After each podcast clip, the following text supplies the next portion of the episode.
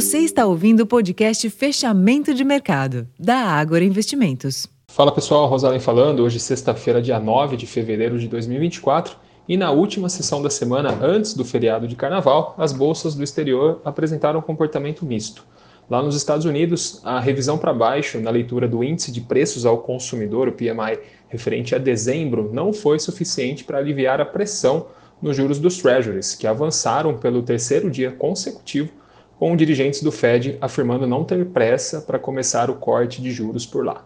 No entanto, mesmo com um pano de fundo macroeconômico mais adverso, Nasdaq e S&P 500, que renovou novamente máximas históricas, encerraram o dia em alta, a partir de novo do rally de empresas de tecnologia.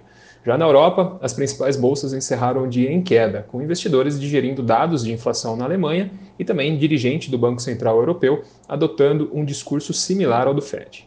Entre as commodities, o petróleo avançou pela quinta sessão consecutiva em meio a riscos relacionados à oferta, com quadro ainda incerto no Oriente Médio.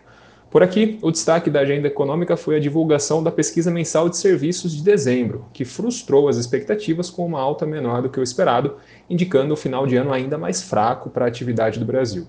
Já na bolsa, o Ibovespa sentiu o peso da queda das ações da Vale, Petrobras e de alguns bancos e novamente pouco aproveitou a influência positiva do avanço nos preços do petróleo. O, índice da, o, o principal índice da B3 encerrou a sexta-feira hoje com uma queda de 0,15% aos 128.026 pontos, com um giro financeiro de 23,6 bilhões de reais. Na semana, o movimento foi positivo em 0,66%.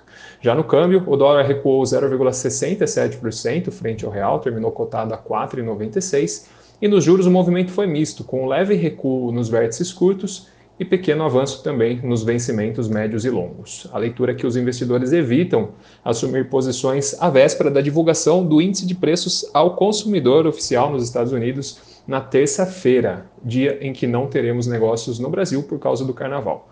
Por falar nisso, a bolsa agora volta a funcionar na próxima quarta-feira, dia 14 do 2, a partir das 13 horas. Pessoal, essas foram as principais informações dessa sexta-feira. Eu já vou ficando por aqui. Para mais informações, acessem o nosso relatório Fechamento de Mercado já disponível no portal O Agora Insights.